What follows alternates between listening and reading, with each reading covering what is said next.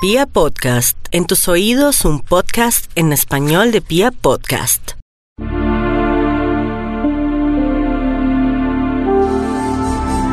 Tu signo propio del elemento aire, característico de personas versátiles, vivaces, locuaces, móviles, ágiles, cambiantes y de quienes siempre tienen puertas, senderos, cauces y caminos.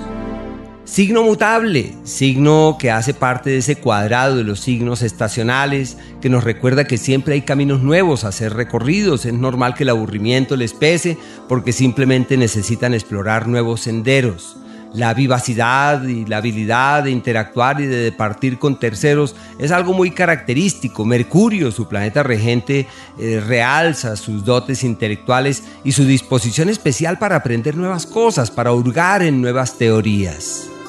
¿De qué no pueden quejarse? De no tener eh, caminos, porque siempre hay senderos y siempre hay oportunidades. De mucho cuidado la dispersión y deben tratar siempre de focalizar todas sus energías y de centrar sus esfuerzos.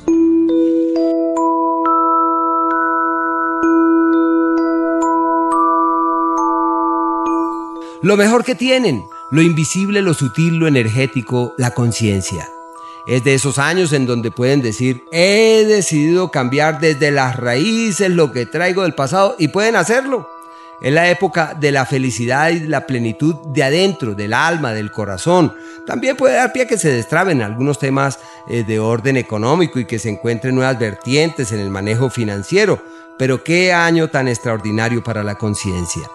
Hay unos cambios en su estructura profesional que pretenden ser beneficiosos. Quizás al inicio digan, pero ¿por qué se produce ese cambio? Todo eso trae beneficios.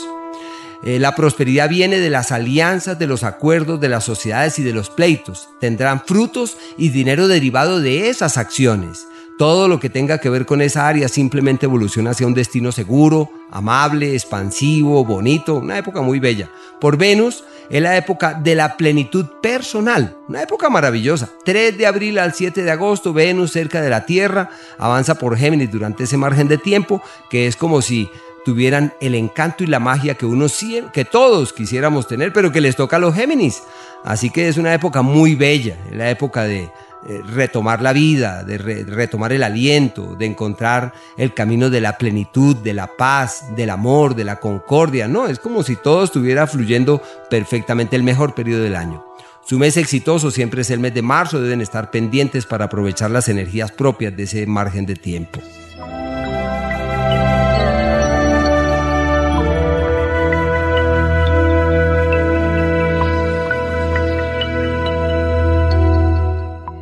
Lo más importante para los Géminis, la salud. Tienen a Saturno en el eje de las enfermedades y los malestares. Así que, ¿qué tienen que hacer? Duplicar los esfuerzos para que la salud sea una realidad.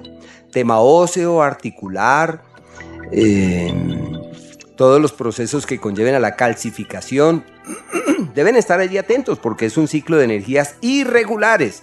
Así que hay que hacer hasta lo imposible para que el organismo no se desestabilice. Hay que estar allí pendientes de eso. Y es normal que haya problemas, son líos, son crisis. Es un año difícil en términos generales, un año donde se ven muy presionados, pero por problemas propios de la cotidianidad. En torno a su vida sentimental hay cosas que no están caminando para donde quieren, que no avanzan con la facilidad que esperan, así que hay que llevar las cosas serenamente y en todo momento buscar soluciones, o sea, no dejarse afectar por los problemas, entender que la vida es de soluciones y casarse con las soluciones. Si logran hacerlo, podrán sortear tanta cosa ahí. La salud, la clave.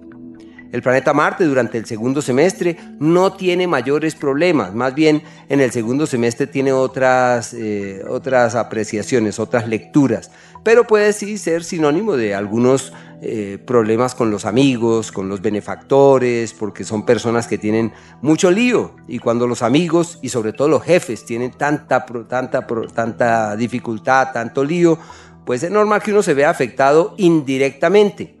Así que lo ideal es que hagan su trabajo lo mejor que pueden, que hagan sus cosas de la mejor manera eh, y que sean muy pacientes con las personas que están allí cerca, especialmente los colaboradores o los jefes, quienes tendrán situaciones muy difíciles a ser exploradas.